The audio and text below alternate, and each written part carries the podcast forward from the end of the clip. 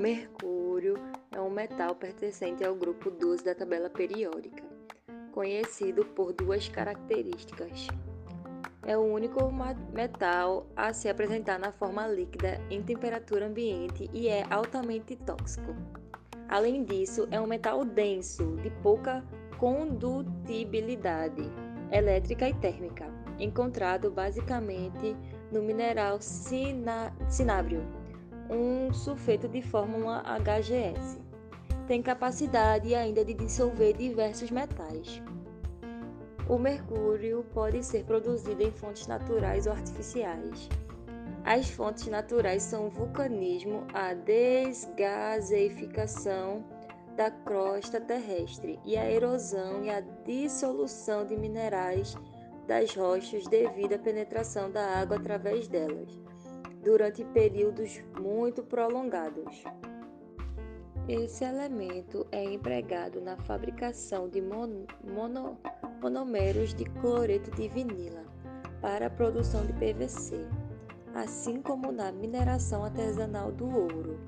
Entre outros casos, embora cada vez menores por conta das regulações, está a produção de instrumentos de aferição, amálgamas dentárias, lâmpadas, baterias e catalisadores.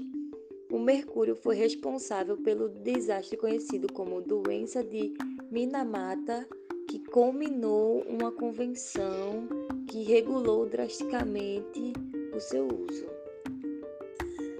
Quais objetos têm mercúrio?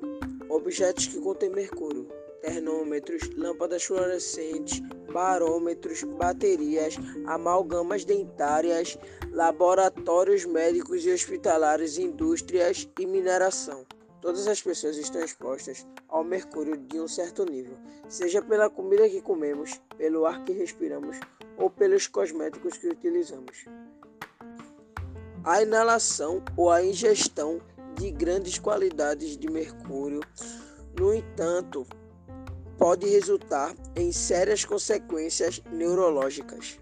Os sintomas podem incluir tremores, insônia, perca de memória, dores de cabeça, fraqueza muscular, náusea, vômito, falta de ar, febre, calafrios e tosse. Em casos graves, os pacientes podem desenvolver lesão pulmonar aguda e desconforto respiratório grave, com hipoxemia e às vezes a morte. Os indígenas podem se contaminar graças aos rios poluídos com mercúrio. Um exemplo deles são os indígenas de Yanomami. Aliás, quem são eles? Como a maioria dos povos indígenas do continente, os Yanomami provavelmente migraram pelo Estreito de Bering entre a Ásia e a América cerca de 15 mil anos atrás, seguindo lentamente para a América do Sul. Hoje, sua população total é de cerca de 38 mil indígenas. Com mais de 9,6 milhões de hectares, o território Yanomami no Brasil é o dobro do tamanho da Suíça. Na Venezuela, os Yanomami vivem na reserva da biosfera Alto Orinoco Caziquiare, de 8,2 milhões de hectares. Juntas, essas regiões formam o maior território indígena coberto por floresta de todo o mundo. Os Yanomami primeiramente entraram em contato direto com invasores na década de 1940, quando o governo brasileiro enviou equipes para delimitar a fronteira com a Venezuela. Logo depois, o Serviço de Proteção aos Índios, o CPI, do governo e grupos religiosos missionários se estabeleceram no território Yanomami. Este fluxo de pessoas levou às primeiras epidemias de sarampo e gripe, resultando na morte de muitos Yanomami. E como os Yanomamis foram intoxicados? Os garimpeiros utilizavam mercúrio líquido para encontrar ouro nos sedimentos cavados dos rios da Amazônia. O depósito desse mercúrio no ambiente natural polui as áreas normalmente utilizadas pelos Yanomami para caçar, pescar e colher, além de resultar na devastação de amplas regiões da floresta. E como os Yanomamis se contaminaram? parte do mercúrio é despejado no ambiente, principalmente nos rios, no fundo dos rios. Ele sofre uma transformação e se torna metilmercúrio, que começa a ser absorvido pela cadeia alimentar. A água do rio contamina os peixes, principal fonte de proteína para os indígenas Yanomami. Olá, meu nome é Guilherme Henrique e eu vou estar falando sobre a contaminação do mercúrio na terra Yanomami. Indígenas de 14 regiões na terra Yanomami têm altos níveis de contaminação por mercúrio, revela o laudo da Polícia Federal. Perícia coletou amostras de cabelo de 43 indígenas da Casa de Saúde Indígena e estudo identificou que 76,7% dos analisados vivem sob alta exposição ao metal tóxico. O Ministério da Saúde registrou a ocorrência de 42 mortes de indígenas na terra Yanomami nos primeiros meses de 2023. Esse número pode chegar a 48, uma vez que seis óbitos estão sob investigação e não foram contabilizados nos dados do DSAI, o Distrito Sanitário Especial Indígena, Yanomami vinculado à pasta. Diz uma entrevista retirada da internet. Além disso, os Yanomamis entraram em contato direto com invasores na década de 1940, quando o governo brasileiro enviou equipes para delimitar a fronteira com a Venezuela. Este fluxo de pessoas levou às primeiras epidemias de sarampo e gripe, resultando na morte de muitos Yanomamis. Até hoje, os Yanomamis continuam a sofrer com os impactos devastadores e duradouros da estrada, que trouxe colonos, doenças e álcool. Hoje, os fazendeiros de gado e os colonos usam a estrada como um ponto de acesso para invadir e desmatar a terra Yanomami. E o que dá para fazer com o mercúrio?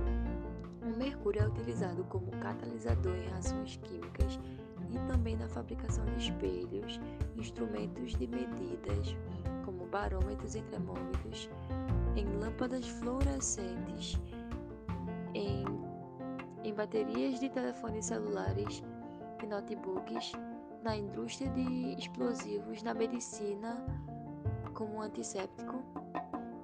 O mercúrio elementar é um elemento presente naturalmente na crosta terrestre, na água dos seres vivos e na atmosfera. Dentre as diferentes formas químicas do HG, o médio negativo Hg+, é a forma mais tóxica para os organismos superiores, principalmente mamíferos. O mercúrio é encontrado na crosta terrestre em quantidade média de 0,08 gramas por tonelada de rocha.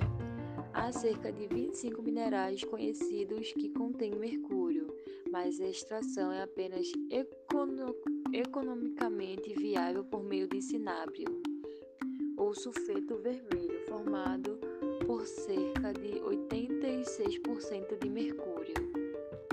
Voltando a falar sobre um pouco dos assuntos dos Yanomamis, para os Yanomamis, Urigi, a terra-floresta, não é um mero espaço inerte de exploração econômica. O que chamamos de natureza trata-se de uma entidade viva, inserida numa complexa dinâmica cosmológica de intercâmbios entre humanos e não humanos. Como tal, se encontra hoje ameaçada pela pedração cega dos brancos, na visão do líder Davi Copenaua Yanomami. A terra-floresta só pode morrer se for construída pelos brancos. Então os riachos sumirão, a terra ficará friável, as árvores secarão e as pedras das montanhas racharão com o calor. Os espíritos charipé que moram nas serras ficarão brincando nas florestas e acabarão fugindo. Seus pais, os xamãs, não poderão mais chamá-los para nos proteger. A terra-floresta se tornará seca e vazia. Os xamãs não poderão deter as fumaças, as fumaças epidemias e os seres maléficos que nos adoecem. Assim todos morrerão. Uma centena de pistas clandestinas de garimpo foi aberta no curso superior dos principais influentes do Rio Branco entre 1987 e 1990. O número de garimpos na área Yanomami de Roraima foi tão estimado em 30 a 40 mil, cerca de cinco vezes a população indígena ali residente. Embora a intensidade dessa corrida do ouro tenha diminuído muito a partir do começo dos anos 1990, até hoje, núcleos de garimpagem continuam escavados na terra Yanomami, de onde segue espalhando violência e graves problemas sanitários e sociais.